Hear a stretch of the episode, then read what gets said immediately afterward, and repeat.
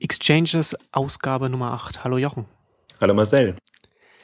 Heute am Anfang sprechen wir über ein Thema, das man vielleicht auf den ersten Blick jetzt, äh, wo man jetzt denken würde, das ist ja jetzt gar nicht so E-Commerce relevant, was aber in, in der Zukunft langfristig, falls sich tatsächlich so entwickeln würde, wie man, wie man das jetzt so beobachten kann, sehr, sehr relevant werden könnte. Wir sprechen heute über die äh, Pläne der Telekom, die in den letzten Tagen intensiv äh, diskutiert werden in der Öffentlichkeit. Eine große Welle gesorgt haben und ich fand ja spannend, wir hatten das vor kurzem schon mal intern äh, besprochen. Du hast gesagt, äh, kann es eventuell dahin führen, dass sich sozusagen nur mehr Amazon freikauft und den Zugang sozusagen auf das Shoppingangebot äh, ähm, erschließt und andere kleinere Händler sozusagen da ähm, im Hinter ins Hintertreff kommen. Vielleicht kannst du noch mal kurz erläutern, worum es genau da geht, was die Telekom vorhat und was das für Bedeutungen hat.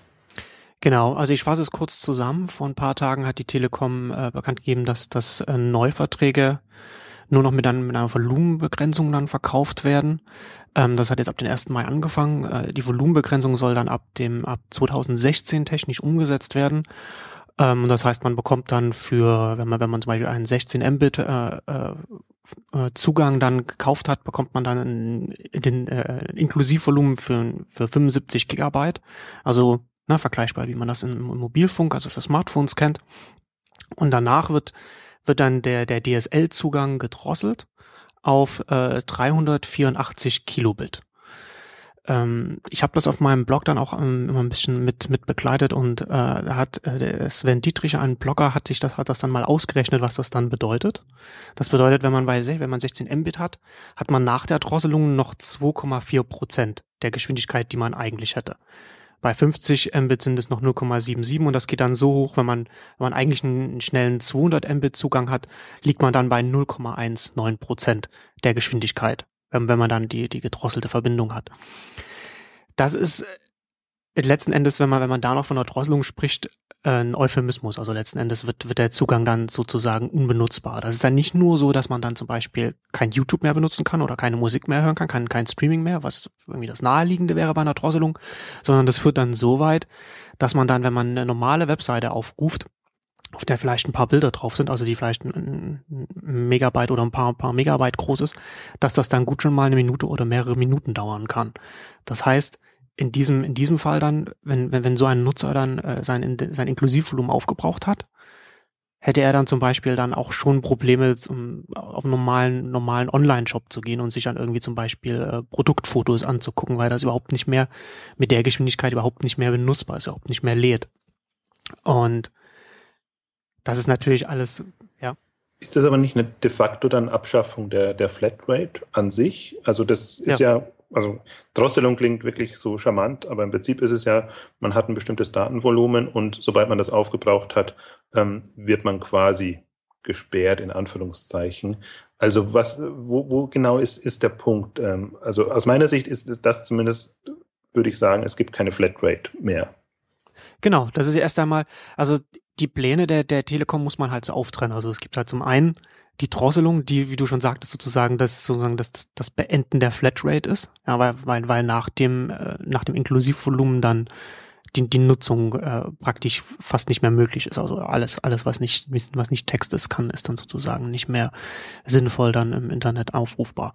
Und der andere Punkt ist, und das ist, das ist der weitaus äh, schwerwiegendere Fall, das, das ist dann sozusagen, man muss da sozusagen so die, die Drosselung kommt als erster Schritt und als zweiter Schritt kommt dann, was die Telekom eigentlich machen will. Und das ist Abschaffung der Netzneutralität. Und das heißt, Netzneutralität heißt, es ist so ein, so ein Prinzip, das ist leider äh, bis bisher nicht gesetzlich festgeschrieben. Das heißt, ein Internetanbieter unterscheidet nicht zwischen, zwischen den Daten, die, die er durch, die er durchlädt. Also er, er sagt nicht, Online-Shop A äh, äh, hat, hat die volle Geschwindigkeit und Online-Shop B äh, leiten wir nur mit, mit, der, mit der halben Geschwindigkeit durch, sondern er schaut sich das überhaupt nicht an. Es ist vollkommen egal, ob ich YouTube anschaue, äh, äh, ob ich, ob ich ähm, auf Amazon ähm, mir etwas kaufe oder ob ich Blogs lese oder was auch immer ich mache, ob ich auf Wikipedia bin. Alles wird mit der gleichen Geschwindigkeit durchgeleitet.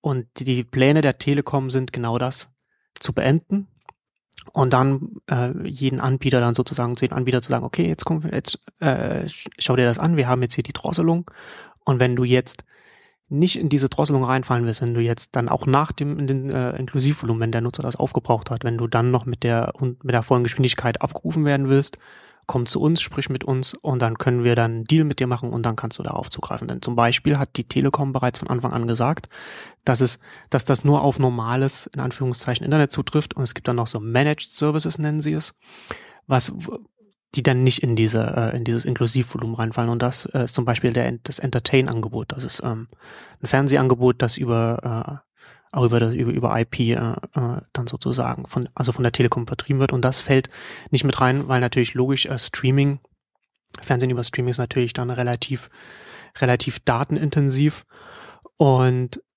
da hat die Telekom sozusagen schon von Anfang an gesagt, da machen wir einen Unterschied. Und dann hat sie, dann haben sie jetzt von ein paar, also sie sind da auch relativ offensiv. Also sie, sie, sie machen da auch kein, gerade, ne? Also ja, bis ja. jetzt war es ja immer ein sehr genau. heikles genau. Thema, wo man eigentlich also sie, gar sie nicht machen da keine, hat. Sie machen da keine, kein, keine, äh, äh, sie reden da nicht um den heißen Brei herum. Ja. Sie haben jetzt in einem, in einem Interview hat der Telekom-Chef jetzt auch gesagt, dass sie natürlich jetzt nicht irgendwie nur, nur, nur für Entertain den, den, den, die Ausnahme machen, sondern sie bieten das natürlich auch anderen Anbietern an. Dann kann zum Beispiel auch, wenn YouTube zahlt, wird es dann nicht gedrosselt. Und das ist ja letzten Endes dann auch so der, der, der das Ziel der Telekom, ja, also dass sie dann sagen kann irgendwann, 2016 wird es für Neukunden umgestellt. Bis 2018 wird es dann auch für, wird es für alle Bestandskunden dann äh, höchstwahrscheinlich gelten, weil sie dann um, mit verschiedenen technischen Tricks dann sozusagen die Verträge dann äh, äh, updaten und umstellen werden, so dass man dann vielleicht auch wechseln kann, aber sozusagen, dass dann äh, wer, wer nicht wechselt, dann sozusagen dann umgestellt wird auf dieses neue Konzept. Das heißt aber also sozusagen der, der Aufruhr ist nicht so sehr da, weil jetzt äh, ähm, also die, die, die Pauschale ist das eine sozusagen, dass das natürlich auch äh, die Leute das kritisieren, dass man einfach äh, in seinem Surfverhalten ähm, geändert wird. Aber ja. das, der wichtige Punkt ist sozusagen, es gibt so eine Internet erster, zweiter, dritter Klasse dann. Dass es tatsächlich sozusagen Anbieter gibt, die bevorzugt werden. Also das Schlimme ist jetzt noch sozusagen, das Entertain ist ja ein Telekom-eigenes Angebot, also dass es auf jeden Fall drin ist und dass quasi das dann in der Hand liegt, ähm, jetzt der Telekom oder derer, die dann eben zahlen wollen und, und Verträge aushandeln, der dann quasi bevorzugt ähm, genutzt werden kann. Das ist der, der Hauptkritikpunkt in, in der ganzen Diskussion. Genau. Also die, also die Drosselung ist, ist, sehe ich, wie gesagt, so als den ersten Schritt. Das ist sozusagen die Voraussetzung für den, für den zweiten Schritt, auf den die Telekom eigentlich setzt, um dann das große Geld zu verdienen. Also äh, um dann zu sagen, wir haben jetzt die, die Nutzer haben zwar für einen, für, einen, für einen schnellen Zugang bezahlt, aber damit sie dann diesen schnellen Zugang dann auch, äh, äh damit er dann auch für ne, Anbieter XY gilt, muss dieser Anbieter dann zu uns kommen und muss dann mit uns dann sozusagen noch ein Deal machen, um sicherzustellen, dass nicht, dass er nicht nur am Anfang des Monats schnell ist, sondern auch am Ende des Monats noch benutzt werden kann.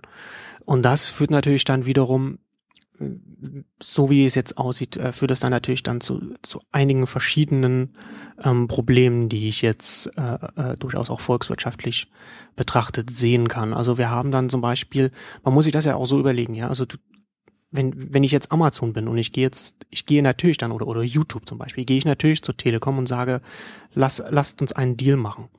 Und dann wenn, wenn ich Amazon zum Beispiel bin, dann bewege ich mich ja sowieso schon auf ganz vielen Ebenen, auf einer ganz anderen, also auf einer ganz anderen Ebene als äh, andere Händler, als andere Online-Händler. Das heißt, ich habe ein ganz anderes Volumen, also ganz andere, ganz andere Umsätze, ganz andere äh, äh, Nutzergruppen, also mh, hm, Nutzergrößen, sage ich jetzt mal, Größe mhm. von Nutzergruppen. Das heißt, wenn ich jetzt wenn ich jetzt zum Beispiel eine, eine Million Kunden habe, dann kann ich mit der Telekom ein Gesamtpaket aushandeln, für das ich dann pro Kunde dann äh, weniger bezahle als jetzt äh, als jetzt zum Beispiel ein kleinerer Shop, der vielleicht nur 10.000 Kunden hat. Das heißt, da hast du dann da hast du dann auch wieder diese Economies of Scale drin, wo du, wo immer die Großen dann sozusagen dann besser gestellt werden, wenn sie jetzt mit der Telekom dann so einen Deal aushandeln. Also ein Amazon, ein Zalando, ein Mediamarkt, die die würden die wären sicherlich alle auch erstmal nicht begeistert davon, dass dass sie jetzt dann äh, dafür bezahlen sollen aber sie werden letzten Endes dann besser gestellt. Jeder, jeder Online-Händler, der, der nicht Amazon ist, der nicht Zalando ist, sollte sehr genau äh, beobachten, was jetzt passiert und sollte auch sich anschauen, wie, wie, wie er äh, dagegen Lobby machen kann, dass, dass das nicht äh, der Zustand ab 2018 hier in Deutschland wird, weil das den die Voraussetzungen für den, für den E-Commerce-Markt grundlegend verändern würde. Also man muss es einfach so wahrnehmen, dass es durch die Hintertür passiert. Also das, das ist eigentlich, finde ich, das Spannende. Telekom-Drosselung, da kann man ja irgendwie auch noch äh, Verständnis dafür haben, dass man sagt, okay, auch, auch Strom zahlt man sozusagen nach dem, was man, was man nutzt. Aber so wie du es jetzt ja auch beschrieben hast, sozusagen durch die Hintertür kommt einfach ein ganz anderes Thema rein. Und ich finde es ja auch spannend, als ich mir das jetzt auch nochmal überlegt habe, aber wenn man sich anguckt, dass das Amazon Kindle-Angebot, das ja sozusagen einerseits auf WLAN, aber andererseits eben auch auf Mobil ähm, äh, zugreift, schon also per Flatrate oder wie auch immer man das jetzt formulieren will, sozusagen im Paket drin ist. Das heißt, da gibt es ja schon unterschiedliche Preismodelle, wo Amazon quasi geübt ist in so einem Denkansatz, dass man einfach sagt, wenn ich dieses Gerät vertreiben will, dann muss ich quasi immer garantieren, dass man die, sich die Bücher auch dann runterladen kann.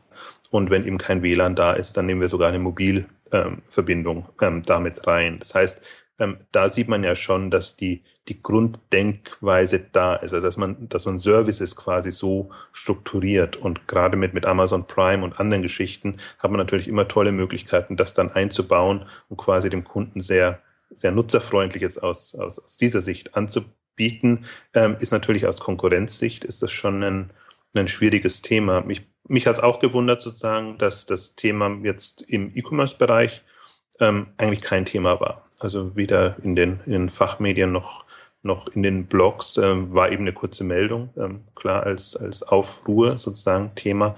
Aber die Implikationen und was da dranhängt, ähm, das ist wirklich eine, eine schwierige Geschichte. Ich hoffe mal, dass die Diskussion noch in Gang kommt oder dass der ein oder andere Händler einfach feststellt, ähm, ja, wie das ob und wie er benachteiligt wird im Vergleich zu anderen. Also das ist natürlich jetzt alles rein hypothetisch ähm, gesprochen, muss man auch dazu sagen, aber man hat ja sozusagen an den anderen Themen, sprich Leistungsschutzrecht und andere Geschichten entdeckt, sozusagen, wenn man nicht früh genug anfängt mit der Meinungsbildung und einfach sich auch mal nochmal überlegt. Und ich finde gerade, du hast es sehr schön beschrieben, das Thema Netzneutralität ist für mich immer ein, ein extrem abstrakt theoretisches.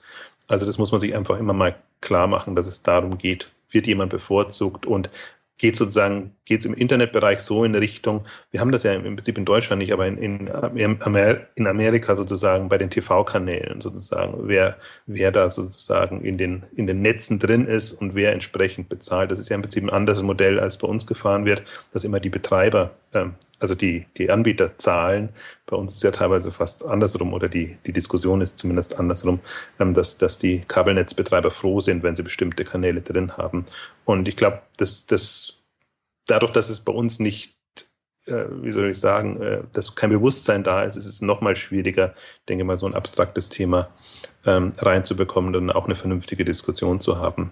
Ähm, also vom, vom zeitlichen Rahmen nochmal kurz zusammengefasst. Das heißt, es ist jetzt, jetzt ist die Ansage sozusagen für alle Neukunden sozusagen gibt es jetzt diese Flat nicht mehr.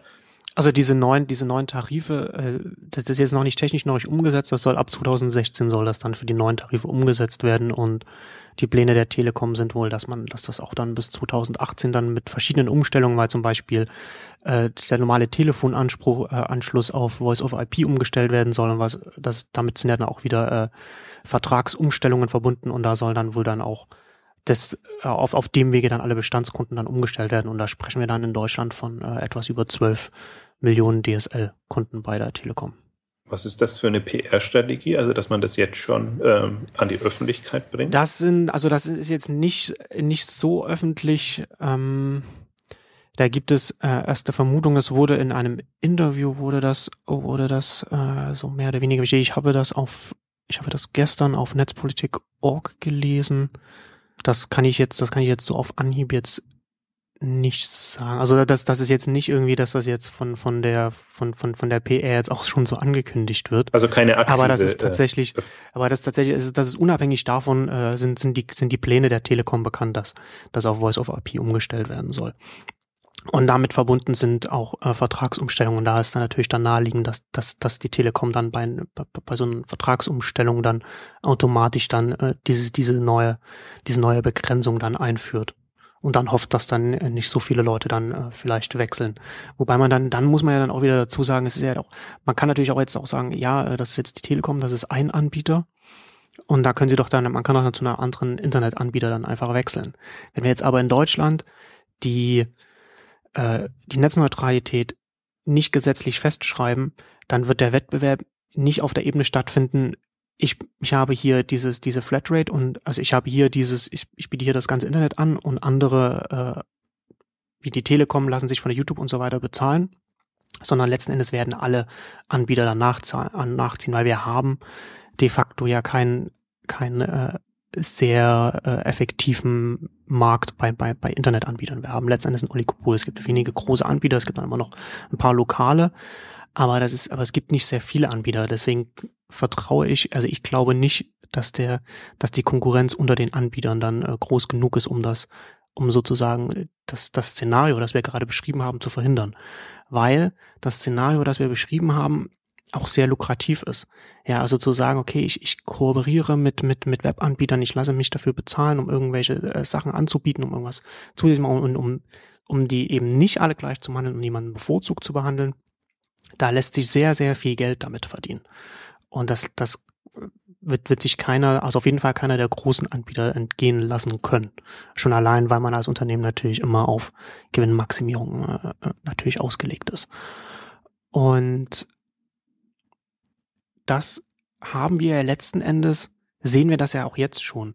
Also die Telekom hat das ja auch ganz clever gemacht. Sie hat ja schon, bevor sie jetzt zum Beispiel das gemacht hat, hat sie ja auch schon, sie hat zum Beispiel auch vor, wann war das? Ich glaube im Sommer war das, letzten Jahres, einen Deal bekannt gegeben mit Spotify und Demand-Streaming-Anbieter für Musik, mit dem man dann mit einem im, Mobilfunkbereich dann da, also T-Mobile, ähm, da gibt es einen, da gibt es einen speziellen Spotify-Vertrag, da hat man dann, hat man, man hat so einen, seinen normalen T-Mobile-Vertrag und kann dann, und kann dann Spotify hören, kann das unterwegs hören und das wird nicht vom, vom Mobilvolumen abgezogen.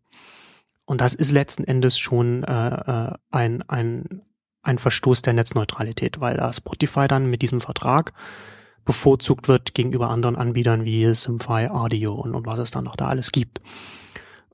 Und das auf die Art ist es natürlich clever, ja. Also nicht zu sagen, du musst hier extra bezahlen, wenn du diesen Dienst möglichst schnell benutzen willst, sondern zu sagen, wir geben dir das obendrein, wir schenken dir das. Da gibt's natürlich mhm. dann keinen Aufschrei der Endnutzer. Und ich glaube, dass das auch hier, ich, ich habe heute, ich habe im Vorfeld auch nochmal drüber nachgedacht und es, äh, ich könnte mir gut vorstellen, dass es, dass es dann auch eher so sein wird, dass Telekom, Vodafone, O2 und so weiter, dass die ganzen Anbieter, dass sie, dass sie dann, dass sie zwar diese, diese, diese Volumenbegrenzung dann auch alle einführen, dass sie uns sagen, ja, 75, 100 Gigabyte und so weiter. Ähm, aber dann nicht sagen, okay, du kannst jetzt hier noch ein, noch ein YouTube-Paket kaufen oder du kannst hier noch dieses und dieses Paket kaufen, weil dann gehen die Leute, dann sagen die Leute, okay, hier, hier verändert sich da auf einmal irgendwas.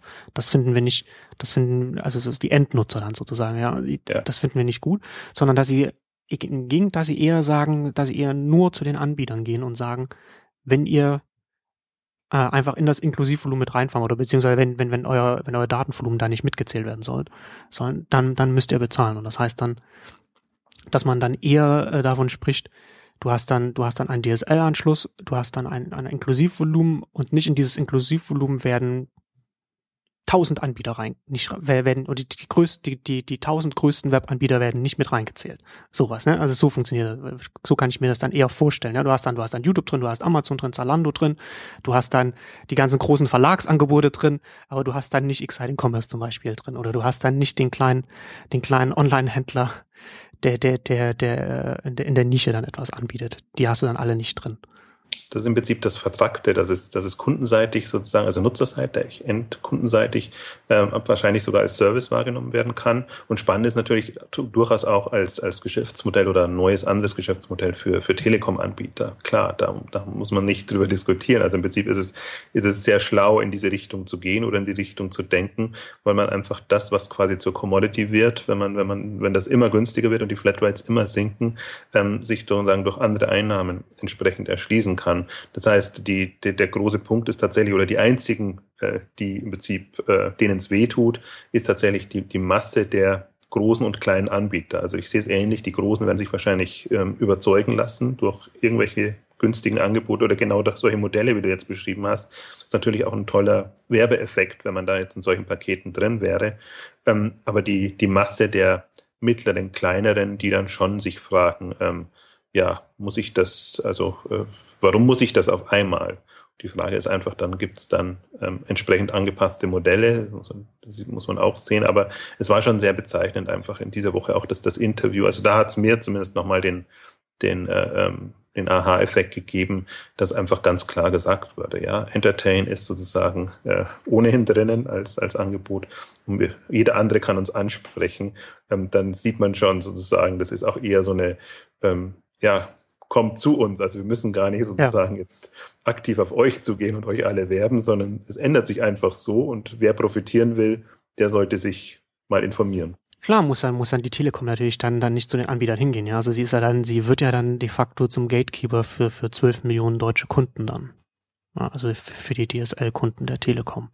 Ähm, zum Abschluss vielleicht noch ähm, der äh, der Geschäftsführer von Vibrinet, das ist ein Hersteller von Routern, hat, äh, hat auch äh, eine, eine, eine Pressemitteilung herausgegeben, die Golem aufgegriffen hat und in der äh, sagt er, dass die Übertragung von einem Gigabyte der Deutschen Telekom weit unter einem Cent kostet. Also um das vielleicht noch äh, äh wirtschaftlich oder äh, betriebswirtschaftlich einzuordnen. Es geht hier tatsächlich nicht darum, ja, die Telekom braucht unbedingt Geld, um, um, um, den, um den Netzausbau äh, finanzieren zu können, sondern es geht ja tatsächlich einfach nur darum, jetzt das, das Geschäftsmodell einfach auszuweiten und da, und da die Margen zu vergrößern und man sollte nicht davon ausgehen, dass das dann alles auch genutzt wird, um irgendwie in das deutsche Netz auszubauen. Kann, kann das sein, fällt mir jetzt gerade nochmal ein, dass das auch ein Grund ist, warum die Telekom-Geschäftsführung jetzt gewechselt hat? Also kann es sein, dass es da einfach auch trotzdem interne Diskussionen gegeben hat, ob man so weit gehen kann und, und nicht? Oder denkst du, das ist so eine natürliche Entwicklung. Also ich meine, das hört man ja schon immer wieder, sozusagen, dass das die Telekom jammert einfach, das ist alles, die Infrastruktur ist so teuer mhm. und sozusagen wir müssen ja. das äh, finanzieren. Oder glaubst du, dass das jetzt gar kein so großes Thema da? Ja, das kann man, da kann man ja nur spekulieren von außen. Ne? Das kann man halt schlecht, schlecht abschätzen. Auf jeden Fall ich glaube, dass das, dass das schon sehr, also ich glaube, sowas, sowas plant man ja nicht von heute auf morgen. Das ist ja schon relativ lang, wird das, wird das bei der Telekom da in den Schubläden gelegen haben und man wird sich da lange darauf vorbereitet haben, das dann so stückweise umzusetzen. Ich habe ja, ich hatte ja schon als, ich hatte ja schon bei dem, bei dem Spotify-Deal ähm, schon darüber geschrieben, dass das letzten Endes der erste Schritt ist, um, um, um dann da äh, ja, um, um, um die Netzneutralität immer weiter als Prinzip sozusagen zum, zum, zum Erodieren zu, zu bekommen.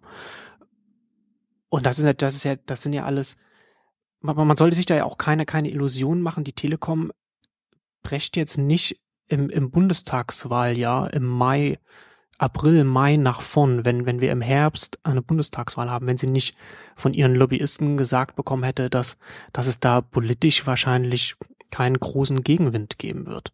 Also sie werden sich natürlich dann da äh, informiert haben, weil sonst hätten sie auch gut noch äh, ein Dreivierteljahr warten können, bevor sie diese Information, diese Informationen an die Öffentlichkeit gehen. Das hätte der Telekom dann jetzt auch nicht so sehr wehgetan. Also das, das Timing finde ich halt schon sehr beunruhigend, muss ich ganz ehrlich sagen, weil das durchaus darauf hindeutet, dass, dass das politische Klima in Deutschland so ist, dass, dass da der Telekom nicht viel entgegengestellt wird. Und wenn wir uns, du hattest das ja vorhin schon angesprochen, wenn wir uns anschauen, wie die Politik mit dem Presseleistungsschutzrecht umgegangen ist, also dem neuen Recht für die Presseverleger, gegen das alle unabhängigen Experten waren und das trotzdem durch Bundestag und Bundesrat durchgeboxt wurde, weil es eben jetzt ne, in Anführungszeichen nur um das Internet geht. Ähm, dann, dann äh, bin ich durchaus beunruhigt, was, was da hier gerade passiert. Und ich kann allen Hörern und, und Lesern von Exciting Commerce, äh, allen Online-Händlern nur empfehlen, sich da mal mit den, mit den, äh, äh, mit den lokalen Abgeordneten, mit den, den Abgeordneten des, des Landeskreises, mit denen, die sich zur Wahl stellen wollen im Herbst, sich einfach mal in Verbindung zu setzen, einfach mal mit denen zu sprechen, wie deren Pläne denn aussehen, weil ich da durchaus finde, dass man da bei den Parteien auch Druck machen kann und sagen kann, okay, hier, äh, das betrifft auch uns und da wollen wir mal, wollen wir mal hören, wie, wie eure Position dazu ist. Denn ich glaube, ich glaube auch, also du, du hattest ja schon gesagt, so dass es in, in der Fachpresse jetzt noch nicht so drin ist. Ähm, was natürlich auch damit zusammenhängt, dass, dass das alles noch ein relativ abstraktes Thema war und ist und man dann erstmal jetzt noch nicht so diese, diese Implikationen sieht. Ja, also es war ja bis jetzt, bis die Telekom jetzt mit den, mit den Drosselungsverträgen um die Ecke kam, war das ein, ein Orchideenthema. Das kaum jemanden äh, interessiert hat, leider. Mhm. Weswegen es eben auch noch nicht äh, äh, gesetzlich festgeschrieben ist. Aber wenn man sich das einmal durchdenkt, wenn man sich einmal überlegt, okay, was sind denn dann die nächsten Schritte? Wie wird, wie wird sich das denn entwickeln? Wie wird das denn, denn künftig aussehen? Und man dann sagt, okay, ja, also wie wir jetzt beschrieben haben, die Anbieter müssen bezahlen und so weiter. Man, man, man, hat diesen, man hat diesen Zugang über, über, über die Telekom, über die anderen Anbieter. Und dann wird das eben tatsächlich so werden, dass die großen Anbieter bevorzugt werden. Also das ist, das ein ganz, ganz normal ökonomisch ist, ist, ist, ist, das, ist das ein Vorgang. Und das ist natürlich etwas, mit dem man sich, mit dem man sich heute beschäftigen muss und mit dem man sich gerade beschäftigen und gerade jetzt auch beschäftigen soll. Gerade jetzt, wenn man weiß, im Herbst ist Bundestagswahl, dann hat man, ja. dann hat man gerade, gerade jetzt hat man, hat man Hebel, um, um, um dem möglichst schnell äh, äh, da, da einen Stopp zum hinzubekommen. Die nächsten fünf Jahre, also bis 2018 ist ja dann die neue Legislaturperiode, also da hat man keine große Chance mehr. Und ich sehe es eben auch so, der, der Punkt ist einfach, ähm, A, das Internet hat ohnehin keine große Lobby äh, als, als Thema und das andere haben wir ja auch äh, jetzt deutlich gemacht, glaube ich, ähm, was, wo die Argumentationsschwierigkeiten sind. Also sowohl nutzerseitig kann es positiv ausgelegt werden, als auch für die Großen ist es, ist es zwar erstmal, die müssen auch schlucken, aber die haben im Prinzip noch andere Interessen. Und die Masse der, der Kleinanbieter, das äh, geht jetzt, darum geht es jetzt eigentlich, ob, ob da ein Bewusstsein da ist, ähm, dass tatsächlich äh, die Situation, wie wir jetzt haben, ist eine sehr schöne, angenehme und wird dann immer als gegeben hingenommen. Aber ähm, man muss sich einfach auch äh, bewusst machen, dass das äh, sozusagen nicht in der Form gesetzlich geregelt ist. Und äh, insofern die Lobbyisten schöne Möglichkeiten haben, sozusagen da ihre ähm, Sichtweisen durchzuziehen. Und man kann sich halt auch nicht auf die Großen verlassen, also auf, auf die Googles und die Amazons und die anderen sozusagen. Das, das ist immer ganz, ganz, ganz, ganz schwierige Einstellung. Ich plädiere ja auch immer auch bei anderen Themen dazu. Es müsste im Prinzip auch noch ähm, Verbände oder Organisationen geben, wo auch die, die kleinen, ja. mittleren zusammengeschlossen sind, damit die einfach auch eine, ihre Position sich erarbeiten können. Heißt gar nicht, dass die so unbedingt anders sein muss, aber zum Teil ist es schon ein, ein anderes Verständnis und geht einfach in eine andere Richtung. Und ich glaube, es wird nur deutlich auch an, an diesem Thema wieder einfach, dass diese ganzen Themen, äh, politischen Themen und auch die Lobbythemen einfach eine, eine zunehmende Bedeutung gewinnen werden. Je, je wichtiger das Internet wird, je wichtiger Online-Handel oder generell auch im Verlagsbereich sozusagen der Online-Bereich wird, umso mehr merkt man einfach auch, dass jetzt ähm, Themen vorangetrieben werden, ähm, wo zukünftige Weichen gestellt werden. Und das ist sicherlich eines der, der, der, der wichtigsten in dem Zusammenhang. Deswegen war es uns ja auch nochmal wichtig, da das als Aufhängerthema für diesen Podcast zu nehmen. Ähm, und man muss mal gucken, wie das weitergeht. Ich empfehle natürlich neunetz.com sozusagen als Informationsquelle, weil du das ja immer begleitest und auch entsprechend auf die entweder eigene Einschätzung hast oder auf die anderen ähm, Artikel äh, verweist, die Netzpolitik oder andere sozusagen in, in dem ähm, Umfeld veröffentlichen. Und ähm, da tut sich ja gerade sehr viel. Und wie immer ist es bei solchen komplexen Themen einfach schwierig, da den Durchblick zu halten und so ein bisschen den, den Faden nicht zu verlieren. Ähm, also insofern sei da gern nochmal auf neunetz.com verwiesen. Danke dir. Da kommen wir jetzt zum zweiten Thema der heutigen Ausgabe und das ist ähm, Fab, fab.com. Ähm, TechCrunch hatte am 23. April ein, eine Nachricht, äh, in dem sie darüber berichtet haben, dass sie von einigen Quellen erfahren haben, dass jetzt äh, Fabcom die, äh, eine neue Finanzierungsrunde äh, aktuell am Laufen hat äh, bei einer Bewertung von, von einer Milliarde. Und sieben Tage später hat äh, The Next Web berichtet, dass äh, Fab jetzt seinen dritten äh, Pivot, seinen dritten äh, Kurswechsel jetzt sozusagen vornimmt und jetzt äh, Amazon äh, werden will oder, oder zumindest Amazon Konkurrenz machen möchte mit mit lokalen äh, Geschäften, exklusiven Produkten und und einer EU-Expansion.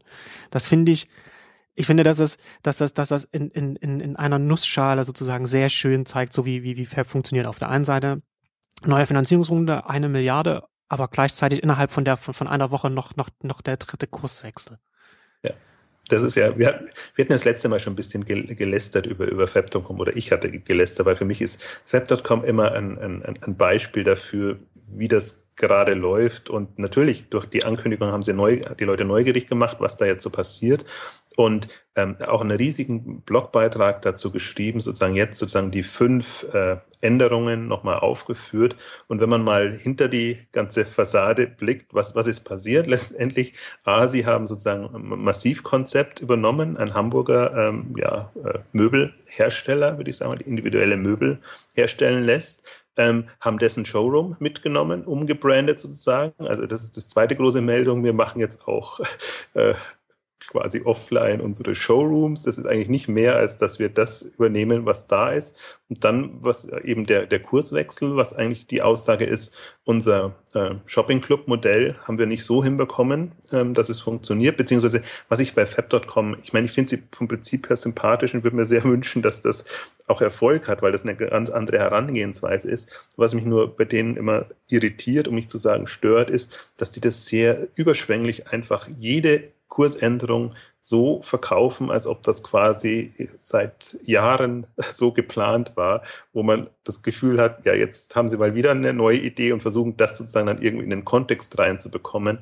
Und wo, wo die einfach den Spagat hatten sehr früh. Und deswegen kommen mir die so planlos vor, dass sie sagen, einerseits springen sie auf jeden Trend auf, also sprich, erst hatten sie Social Network, ähm, dann hatten sie Richtung Groupon, dann hatten sie Richtung Shopping Club und dann wollten sie in Richtung Social gehen, weil sie gesehen haben Pinterest und andere Geschichten. Und dann beißt sich natürlich, wenn du einen Shopping Club machen willst und Social und äh, dafür sind sie und Mobile natürlich auch noch, weil das ist auch noch ein großes Thema, ähm, dann, dann tust du dich schwer. Also was mir komplett fehlt bei Fab.com ist diese diese grundstrategische Ausrichtung. Also du kannst nicht, ja. sie haben natürlich, sie sagen, wir sind das Amazon für Design und alles, was, was damit zusammenhängt. Ähm, damit, da, dem könnte man ja folgen, aber dann darf man nicht sozusagen, das, das sind ja Riesenschwenks, die die, die ja. machen. Also wenn du jetzt. Also es ist nicht so richtig, keine richtige Version, keine, äh, keine richtige Vision, äh, nicht so ein richtiges Geschäftsmodell, wie sie sich das vorstellen, was, wie sie zu ihrem Ziel kommen wollen.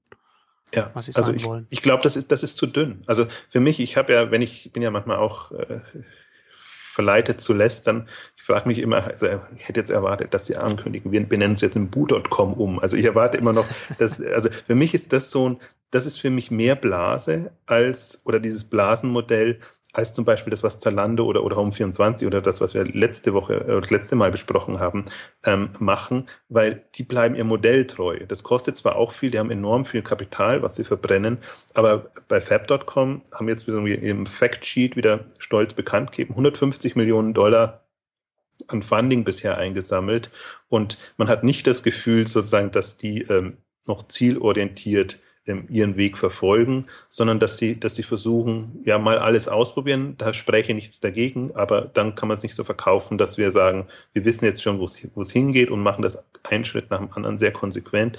Also für mich ist das so ein, spannendes, aber orientierungsloses Unternehmen. Und ich bin mal wirklich sehr gespannt, wie das ausgeht, wann die 150 Millionen weg sind und wann, was dann sozusagen noch da ist. Also Sie haben jetzt, ich glaube, auch beim TechCrunch-Artikel war sozusagen das Umsatzziel für 2013 ist 250 Millionen Dollar.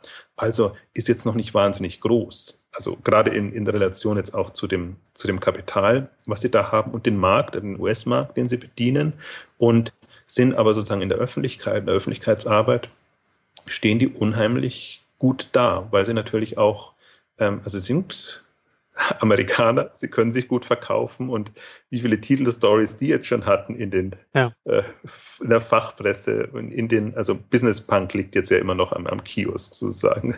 Sehr schön, dass Amazon in geil sozusagen ist da der, die, die Headline. Und so verkaufen sie sich. Ich finde es halt nur ein bisschen schade, weil das natürlich auch mal als Referenzbeispiel genommen wird in Vorträgen oder anderswo als das tolle Social-Modell, als das tolle Mobile-Modell, weil sie vergleichsweise viel Traffic darüber generieren. Und ja, mir fehlt einfach die Substanz da. Also ich lasse mich gerne oder ich würde mir wünschen, dass wir da so eine Alternative zu Amazon haben in dem Bereich. Und ich bin immer sehr ernüchtert, wenn ich dann einfach diese verkäuferischen Blogbeiträge sehe oder im Prinzip alle drei Monate ein neues Märchen, jetzt wenn ich mal äh, provokant formuliere, in der Öffentlichkeit auftischen. Ich fand das so spannend. Jetzt kam auch nochmal, ich glaube, B2V, also Brain to Ventures ähm, Capital, diese, dieser Zusammenschluss von sehr vielen äh, Kapitalgebern, der konnte gar nicht seine Finanzierung bekannt geben, weil quasi, die haben jetzt geschrieben, was macht, welchen Sinn macht es sozusagen 95 Tage sozusagen ein VC drin zu haben, wenn man sich dann wieder verkauft. Das heißt, die sind bei wohl in Anfang des Jahres bei Massivkonzept eingestiegen und sind sozusagen ausgestiegen, weil das weitergegangen ist an, an ähm, fab.com. Ähm, also auch so eine, also habe ich mir gedacht, irgendwie passen die zusammen. Also da scheint auch sozusagen, erst geht man in eine Richtung, besorgt sich Kapital oder versucht sich Kapital zu sichern und dann überlegt man sich doch, ne, mit fab.com, das könnte doch ganz cool sein. Dann macht man da ähm, gemeinsame Sache. Spricht nichts dagegen, aber es ist nur so diese, also das ist alles nicht planbar. Wir bewegen uns in einem Startup-Umfeld und, und bei neuen Modellen. Das, das möchte ich gar nicht kritisieren. Aber wenn man, ich finde, das, sie übertreiben es. Und deswegen ist mir das, ähm, ja. ich berichte auch kaum darüber oder wir haben das ja aufgegeben, sozusagen über diese Schritte zu berichten, weil wenn, dann müsste man auch immer über diese ähm, Punkte sprechen. Und ich bin da wirklich mal gespannt, wie das ausgeht. Aber das war tatsächlich, weil wir das letzte Mal gesprochen haben, sehr bezeichnend, ähm, wie sie sich da jetzt ähm, verkauft haben in der Geschichte. Und wir werden es verlinken. Also man sollte sich wirklich mal diesen sehr langen Blogbeitrag ähm, durchlesen und ähm, natürlich auch viele Charts und alles. Also die Story ist da schon wieder da. Ähm, also positiv mitnehmen, glaube ich, kann man als Gründer oder als jemand, der sich damit beschäftigt, wie man es auch machen kann. Negativ, wenn man das alle paar Monate macht. Also ich bin inzwischen allergisch dagegen und äh, ich habe immer sehr viel Sympathie eigentlich für für Leute, die was versuchen und, und das machen. Aber ich, gerade Fab.com oder ein Unternehmen für Fab.com hat im Prinzip alle Unterstützung, die sie bekommen können. Also die haben mhm. Andreessen Horowitz als, als wirklich sehr unterstützenden Geldgeber dabei. Wie gesagt, die 150 Millionen Dollar sind auch nicht zu unterschätzen. Und ich denke mal, dann, dann kann man wirklich was konsequent voranbringen. Ja. Also damit ist unsere Spekulation von letzter Woche oder vom letzten Mal sozusagen hinfällig. Ich glaube, ein Börsengang so schnell steht dann nicht an, weil da gab es jetzt sozusagen keine in, in, in dem Sinne Finanzierungsrunde oder irgendetwas, was da vorbereitet. Aber jetzt gucken wir mal, was in den was dann im Sommer angekündigt wird, welche Richtung das es dann geht und im Herbst und am Weihnachten. Ja, das ist ja natürlich auch die Frage. Ne? Ich meine, das ist ja äh, die, die, äh, die Fachpresse in den USA, also die Tech-Blogs, die darüber berichten, die sind ja dann durchaus auch immer äh, tendenziell eher positiv eingestellt, was, was die Unternehmen machen, besonders wenn, besonders wie du schon sagtest, Unternehmen, der, äh, die, die in der Größenordnung auch Finanzierungsrunden abgeschlossen haben. Ähm, aber man sieht ja jetzt hier auch schon, äh, zum Beispiel bei der Next Web, also Next ist auch kein US-Blog, sondern ein europäisches, ähm, dass dann auch schon in, in der Überschrift schon vom, vom, vom dritten äh, Kurswechsel gesprochen wird. Und irgendwann aber ab, ab, ab irgendwann mit vierten oder fünften wird ja dann, glaube ich, auch die, die Wahrnehmung in der Fachpresse dann irgendwann einmal umschlagen. Ähm, und, und man, man muss ja auch dazu sagen, ich meine, wir sind ja auch Fans von Experimenten. Man muss natürlich irgendwie ausprobieren und muss schauen, in welche Richtung man, man sich entwickelt, gerade wenn man, wenn man noch ein junges Unternehmen ist. Aber es ist ja dann doch immer noch etwas anderes, wenn man durchaus irgendwie sagen will, ich will von, von, von hier nach da kommen, ich will so die Position in einem Jahr und in fünf Jahren haben und dann auf dem Weg dahin dann Iterationen zu durchlaufen, dann einmal vielleicht eher ein bisschen eher nach links oder nach rechts zu, zu gehen. Und, und bei Fab ist es ja eher so, dass sie richtige Hakenschläge machen, dass sie richtig irgendwie so, so, so fast 180 Grad, also, also wenn sie mehrfach, dann wären sie ja wieder da, wo sie auch angefangen haben, aber schon, schon starke äh, Kurswechsel, die dann auch wieder, die dann auch andere, äh, andere Ziele dann sozusagen, andere Positionen, ja. die sie irgendwann ein, einnehmen wollen, nach sich ziehen. Und das ist ja, wie du schon sagtest, oder fehlt halt die, die Grundstrategie, was man oder oder, oder, die das das Verständnis des Unternehmens, was es eigentlich sein will. Ich finde auch bei, bei Fab.com wird eigentlich am, am deutlichsten auch die, das ist fast schon pervertiert, das Modell, sozusagen das VC-Modell, weil im Prinzip. Ja, das Investorengetrieben und, und, und Trendgetrieben. Ja, Genau, das, das zum einen und, und ähm, es ist ja nichts dagegen zu sagen, einem Unternehmen viel Kapital zu geben, wenn man das Gefühl hat, das kann man jetzt in, in einer entweder Wachstumsphase unterstützen oder die Produktentwicklung ist so teuer, ähm, dass man einfach das Kapital braucht. Und was eben passiert bei bestimmten Themen, und das ist in den letzten zwei, drei Jahren sehr häufig passiert, dass spannende neue Modelle gesehen wurden und das extrem viel Kapital reingeflossen ist. Also wir sprechen ja inzwischen nicht mehr von, ich gebe denen mal drei, vier, fünf Millionen, sondern die Kapitalrunden sind immer eher 10 bis 50 Millionen äh, Dollar in dem Bereich. Und das ist natürlich, ähm, das, also alleine sich zu überlegen, was man damit sozusagen an Wachstum äh, ähm, bringen muss, damit sich das rentiert für den Investoren.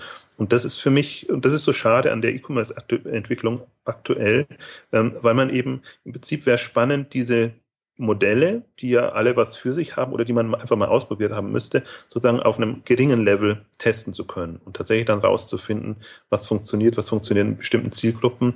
Und das hat eigentlich mit, mit Groupon hat's begonnen dass man da extrem viel Geld in ein äh, zu früher Zeit reinpumpt und äh, hat mit diesen ganzen äh, Schuh-Abo-Modellen äh, fortgeführt und, und Fab.com ist jetzt eigentlich so das, das, ja, das, das größte Beispiel. Also ich habe, also es gibt ja auch andere, wo, wo man sagen kann, da ist es genau richtig. Also man freut sich bei jedem Shopping-Club oder dieses Modell, was ja im Prinzip ähm, wo, man, wo man weiß, wie das funktioniert und wie man das angehen muss. Wenn das äh, sozusagen professionell aufgesetzt ist, gutes Team hat und man dann entsprechend Kapital reingibt, dann macht das Sinn. Das kann man nicht kritisieren. Genauso kann man eigentlich nicht kritisieren. Also ich würde es nicht kritisieren, äh, wenn man im Zalando oder im Home24 viel Geld gibt. Das ist ein quasi klassisches E-Commerce-Modell. Da kann man die Rahmenbedingungen sehen.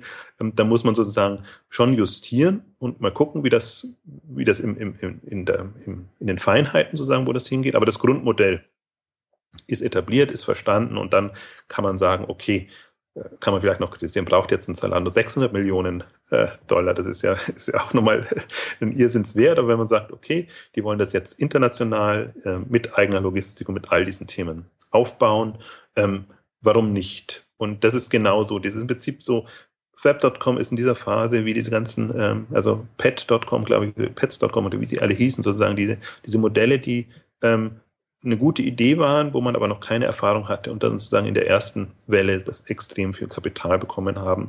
Und deswegen, das ist für mich, mir, mir macht das Thema auch momentan keinen allzu großen Spaß, weil einerseits denkt man sich, ja toll, jetzt fließt sehr viel Geld in den E-Commerce-Markt, andererseits weiß man genau, das ist nicht zielführend und, und deswegen auch die Diskussion jetzt über, über Fab.com eigentlich nur prototypisch. Also das gibt, gibt andere Modelle, wo man sich ähnlich fragt. Und jetzt diese Woche ist ja auch bekannt geworden, oder sieht man es langsam, das Lockers.com, was ja auch so einer meiner Favoriten war im Sinne von, die, die präsentieren, probieren mal ein Modell aus, extrem social, äh, mit, mit, mit Gamification-Elementen getrieben, wo es eigentlich nur ums Einkaufen ging. Also sehr konsequent da durchgezogen. Äh, mit großen Fragezeichen natürlich kann sowas funktionieren, aber die einfach auch sehr viel, sehr viel Geld, äh, sehr früh sehr viel Geld bekommen haben.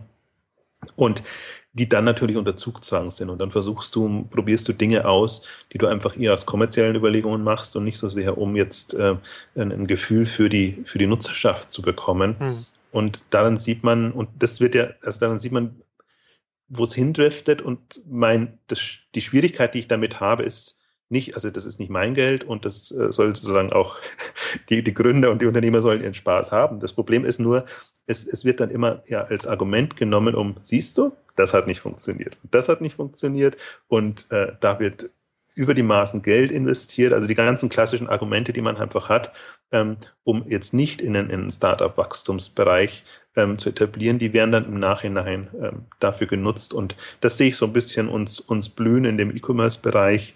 Und deswegen bin ich dann so ein ja, wirklich allergisch eigentlich gegen, gegen das schon, so sehr ich hoffe und, und auch es jedem gönne, wenn er da mit einem wirklich coolen neuen Modell durchkommt. Hm. Also muss man mal, muss man mal abwarten, was da in dem Bereich weiter was, passiert. Was da noch passieren wird. Du hast im Vorfeld gesagt, dass du jetzt die, die letzte Zeit dich auch wieder intensiv mit der Vorbereitung für die K5 beschäftigt hast und dass du da jetzt auch noch ein paar Sachen äh, äh anzukündigen hast oder Genau, ja, wir können zumindest mal einen Ausblick geben sozusagen auf die auf die K5 und und wie das äh, was in diesem Jahr möglich ist und das. Wir sind natürlich jetzt sozusagen in der in der ähm, äh, finalen Planung. Also das Programm kommt wie immer relativ spät raus, weil ich da ja ähm, die Chance habe. Ich brauche das Programm nicht, um die Vermarktung zu machen. Das heißt, ich kann relativ zeitnah auch auf aktuelle Entwicklungen reagieren. Und ähm, das Ziel ist es ja bei unseren Konferenzen schon immer auf die die die aktuellen Themen auch noch relativ zeitnah einzugehen. Also Exit hatten wir ausführlich die Nachlese gemacht, war ja eher das Thema, ähm, Explosion der Geschäftsmodelle, also Vielfalt. Es wird sehr viel getestet und, und gemacht. Also jetzt auch so ein bisschen an Fab.com das führend wieder diskutiert. Und für die K5 ist ganz klar als, als Strategie- und Wachstumskonferenz wirklich das, das Thema nochmal ähm, ähm, Explosion des Marktes, also Tsunami-Jahre oder ich, mir gefällt das Havesco-Zitat einfach sehr, sehr gut. Dass, das, äh, das ist kein Boom sozusagen, der da auf uns zukommt, sondern ein Tsunami und mhm. das, äh, ähnliche Aussagen hat man inzwischen auch von Thalia und von anderen gehört. Und ich glaube, das ist so ein, also eines der prägenden Themen jetzt auch für dieses Jahr, wahrscheinlich auch für 2014 noch. Das soll ja schon ein bisschen als Ausblick geben.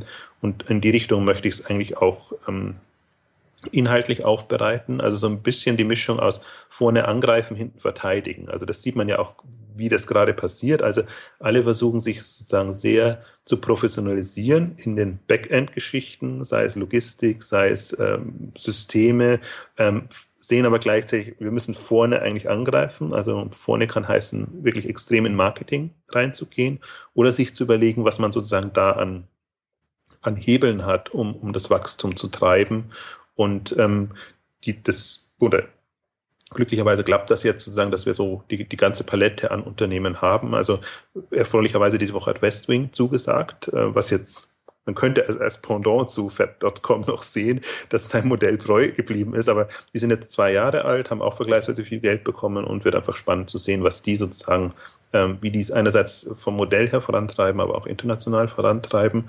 Ähm, zugesagt hat auch plus.de, die ja auch mit, mit Garten XXL sozusagen jetzt sozusagen so einen Multi-Shop-Ansatz fahren und das zunehmend auch als Marktplatz machen. Also es ist ja eine andere Stoßrichtung, in die man gehen kann.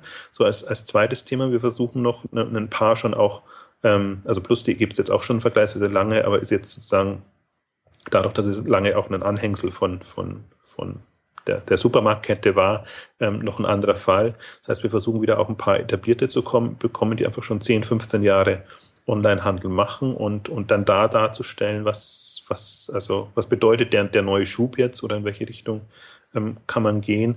Also das sind so die, die, also das große Thema Wachstum. Das ist ohnehin, das war im letzten Jahr schon, aber ich glaube, dieses Jahr ist es noch deutlicher, weil auch in der Branche merkt man, dass so das Bewusstsein sich verändert hat, dass, dass jetzt einfach wieder ähm, dass man jetzt sieht, muss sich ernsthaft Gedanken machen. Also egal, ob man etablierter ist, aber ich merke es eben auch bei den, bei den ähm, äh, Online-Spezialisten, Pure-Playern, dass die eben auch sich ähm, überlegen, was bedeutet das jetzt? Also die waren ja jetzt, hatten ja alle diese Phase, wo, wo sie einfach so im, im, Kleinen versucht haben, ein gutes, profitables Geschäft aufzubauen. Und die sind natürlich jetzt auch überlegen können, okay, jetzt kommt da ein, ähm, ein Schub, also eine quasi die Leute bestellen häufiger und lieber online. Ähm, wie kann ich das für mich nutzen? Deswegen auch das Thema wieder. Ich finde, eigentlich ein, eines der spannendsten Themen finde ich momentan ist momentan ein, ein Markt um, um ähm, ein Verkäufer- oder Käufermarkt jetzt im Sinne von Investmentgeschichten. Also ist jetzt ein guter Zeitpunkt, um tatsächlich mal für alle, die sich jetzt lang durchgekämpft haben, an den Exit zu denken? Oder ist jetzt genau die Zeit, um einfach nochmal zu sagen, okay, jetzt lass uns aber das wirklich, das Modell, was wir jetzt erprobt haben, sozusagen skalieren und dann haben wir viel bessere Karten, das zu verkaufen. Weil ich glaube, sozusagen bei den, bei den Metros, Ottos und, und bei den ganzen etablierten, ähm, die, die sind zwar immer noch, einerseits versuchen sie sozusagen selber was auf die Beine zu stellen, andererseits glaube ich, irgendwann kommt die Erkenntnis, wir müssen dann schon in, in bewährte Unternehmen, Unternehmer investieren. Deswegen, ja. das, das wäre auch, ist auch noch ein, ein, drittes Thema sozusagen in dem Bereich, ähm, das ich wieder auf die Agenda setzen möchte und was wir diesmal auch haben werden, was vielleicht den einen oder anderen interessiert. Wir werden auch ähm, am Vorabend Dinners haben und, und Infoveranstaltungen für alle, die wirklich mit dem Thema Wachstumsfinanzierung. Und das ist ja ein weites Feld. Es kann ja von strategischer Beteiligung sein bis, bis zu, äh, man nimmt irgendwie einen, einen reinen Finanzinvestor rein, der sich überhaupt nicht einmischt oder jemanden, der bewusst ähm, aktiver dabei ist und der einen einfach dann auch strategisch noch bei begleiten kann. Also der, die Optionen sind ja unheimlich vielfältig. Das geht immer ein bisschen unter, wenn man nur diese VC-Welt sieht und nur die, die Geldmengen, die fließen. Also es ist ja immer schon äh, eigentlich ist es ein strategisches Mittel, das man da einsetzt. Und meine Erfahrung ist, oder ich merke das einfach aus, aus den Gesprächen, auch wenn man sich mit den Corporate Finance Leuten unterhält, sozusagen, die ja da so in beide Richtungen einen sehr äh, tiefen Blick haben. Ähm, was einfach diskutiert wird und ähm, wie man, also Aufklärung ist einfach da das große Thema. Das ist, ich finde, die, die öffentlichen Informationen sind nicht so zugänglich und ähm, ähm, das ist jetzt so, die sind insofern in Anführungszeichen sehr schön an der Schnittstelle, dass man sozusagen dass, dass sie eher einem versuchen, das Spektrum aufzumachen. Natürlich geht es dann in irgendeiner Form um, um eine Maximierung, ähm, entweder des Verkaufswert oder des Kaufswert, je nachdem, für wen sie tätig sind. Ähm, aber geht letztendlich auch nochmal darum, ähm, sich ein Bild zu machen, was da an, an, an Möglichkeiten für den Handel ist. Also ist jetzt sicherlich, ich gehe mal davon aus, jetzt wenn ich mir so das, das K5-Publikum ansehe, dass vielleicht 10 Prozent oder 20 Prozent derjenigen interessiert das. Deswegen werden wir es im Programm selber nicht so hm exzessiv machen. Aber ich finde das ein ähm, spannenden Aspekt und ich glaube, das kann man, da muss man mal sich die Zeit nehmen. Das geht im Tagesgeschäft immer unter, wenn man dann eher mit operativen ähm, Punkten beschäftigt ist. Aber das sollte, also das, das gerade jetzt in, in der Phase, weil im Prinzip ja. Äh, ist immer die beste Phase, wenn man, wenn man es nicht nötig hat, dann kann man sich da ähm, nochmal Gedanken machen und gerade aus strategischer Sicht äh, für die nächsten ja, ist schon ein Thema. Also das waren jetzt nochmal die, die, die Wachstumsthemen ähm, in, in dem Bereich. Ähm, was, was ich dann noch immer ja gerne mache, ist Impulsvorträge zu haben. Hattest du ja auch schon mal ein zu, zu den Themen Web, äh, Social Web Pattern und was, was damit zusammenhängt oder Innovation. Ich glaube, du weißt gar nicht mehr, ob du nee, zweimal da warst. Das war das, das war, ja, das waren die Social Web Patterns damals. Genau, also das, und da versuche ich sozusagen immer von Impulse zu geben von Themen, die, die aus einer Online-Sicht kommen, ähm, wo man der Kritik an den Vorträgen könnte immer sein, die sind jetzt nicht direkt nutzbar, um Best Practices zu haben, aber ich glaube, sie sind sehr wichtig, um sich ein Bild zu machen. Und ähm, für dieses Mal hat Bertram Google zugesagt, was mich sehr freut, der sich ja komplett mit dem Thema YouTube und die YouTube-Welt ähm, befasst und auch, ähm, ich finde, sehr schön darstellen kann, ähm, was da auch, äh, dass da ein Social Network entstanden ist, sozusagen, dass auch mehr als Social Network genutzt wird, als als reine ähm, Videoplattform, wo man einfach nur mal Videos reinstellt.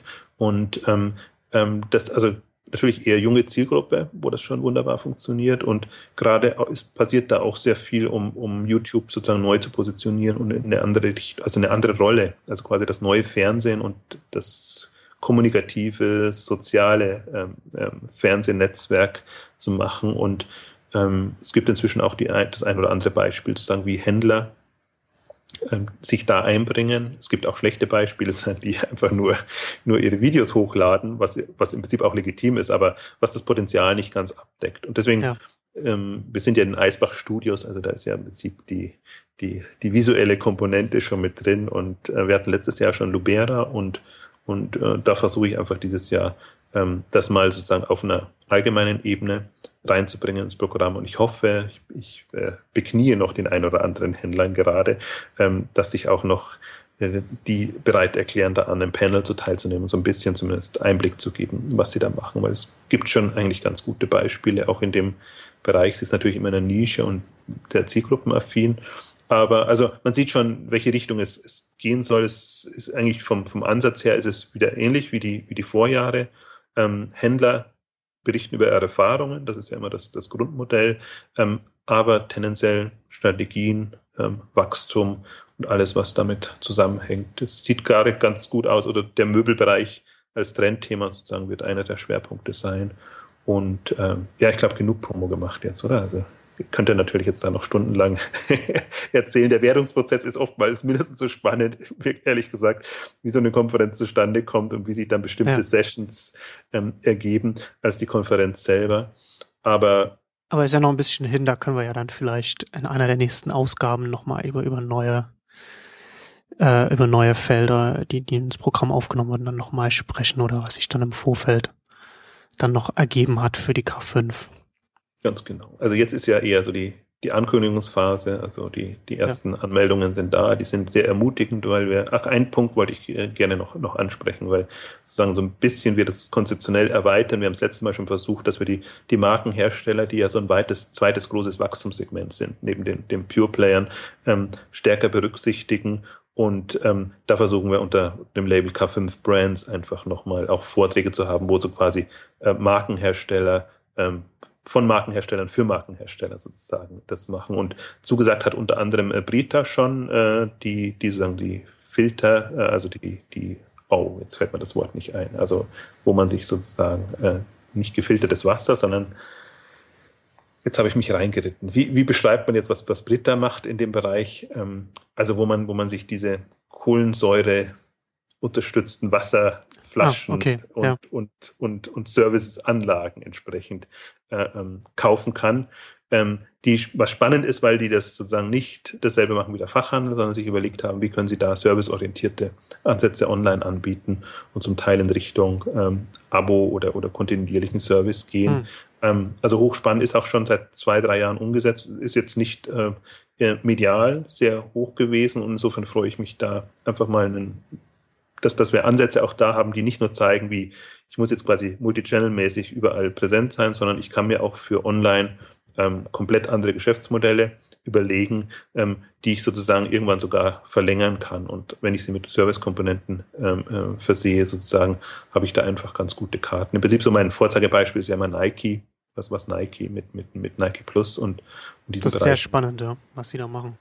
Macht. Und ich glaube, wenn man, wenn man sich so auch als Markenhersteller das, das Online-Verständnis erarbeitet, hat man wirklich tolle Karten, auch im Direktgeschäft noch und hat eben nicht diese Debatte, ähm, quasi kannibalisieren wir uns den Fachhandel. Und das ist eigentlich so ein bisschen der, der Aspekt, um den es mir geht. Und vor allem da finde ich auch, ist, ist Multichannel ein großes Thema. Also für Marken geht es ja tatsächlich darum, überall vertreten zu sein und alles zu machen. Das heißt, da werden wir auch dieses Thema forcieren können, was ich ja für den Handel eher eher für nicht so relevant halte, weil ich sage, Handel lebt von der Spezialisierung. Das heißt, äh, nur dann kann ich für die, für die Marken und Hersteller wirklich gut sein, wenn ich weiß, der Amazon weiß eben, wie online funktioniert, ein anderer weiß, wie, wie stationär funktioniert, Bon Privé weiß, wie man es wie man sozusagen im Club die Abverkäufe macht. Das heißt, jeder hat in seiner Spezialisierung eine, eine, eine Funktion. Ähm, das, ist, das, das geht in eine komplett andere Richtung als jetzt beim, beim Markenhersteller. Also das, ums abzuschließen. Und ähm, ja, ich freue mich natürlich über jeden, der der vorbeischaut. Wir bevorzugen immer die Händler, was ticketseitig auch noch, also um uns da auch von anderen ähm, Veranstaltungen abzusetzen.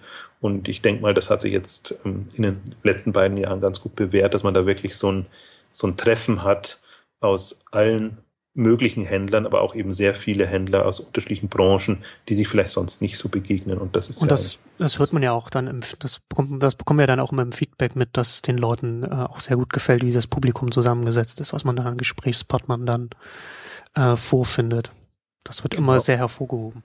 Das letzte Mal war ja die Kritik, dass wir zu viele Dienstleister da hätten, wobei die Quote eigentlich nicht anders war als vorher. Das heißt, wir werden da auch versuchen, noch ein bisschen zu optimieren. Wir haben jetzt die K5-Liga als, als quasi die ähm, ja, die, die Dienstleister umfasst und die werden natürlich bevorzugt vertreten sein, sodass wir so ein bisschen auch ähm, das, ähm, das ist nicht ganz einfach. Das ist schon echt wirklich auch eine Herausforderung, weil natürlich auch dienstleisterseitig das Interesse groß ist, dann, wenn man weiß, dass viele Händler da sind. Aber wir suchen, versuchen sozusagen bewusst eine Quote zu setzen, zu sagen, ähm, so viele Händler und, und so viele Dienstleister und das soll auf jeden Fall unter zwei zu eins sein. Also wir wollen mindestens ähm, 500 Händlerteilnehmer dort haben und ähm, der Rest sozusagen soll sich dann, also soll auf jeden Fall eine untergeordnete Bedeutung haben. Nicht, dass ja. wir es ausschließen wollen, weil ich finde, das sind auch wichtige Impulsgeber in, in bestimmten Bereichen. Und gerade man ist angewiesen auf, auf Dienstleister, die auch ein Verständnis für den Handel haben. Und ähm, aber sozusagen die Relation soll gewährleistet sein. Und das ist wirklich eines der, der wichtigsten und auch härtesten Kriterien, also auch im Vorfeld. Das, das glaubt man gar nicht, wie, wie, wie man da auch kämpfen muss, dass man das auch, auch entsprechend hinbekommt. Also es ist immer leichter gesagt, ähm, selbst wenn man es will, also den, den Willen hat, da die Händler zu bevorzugen. Es gibt so viele, man glaubt gar nicht, wie viele Tricks es gibt, sozusagen trotzdem noch ähm, durchzurutschen. Und wir haben eigentlich eine sehr strenge Politik schon. Ähm, ja, das sind so die internen Herausforderungen. Aber wie gesagt, es ist noch ein bisschen hin. 12. 13. September wieder in München. Und wir freuen uns natürlich über alle, die vorbeischauen. Gut, das war's dann für heute äh, von uns und dann bis zum nächsten Mal. Tschüss. Bis dann. Tschüss.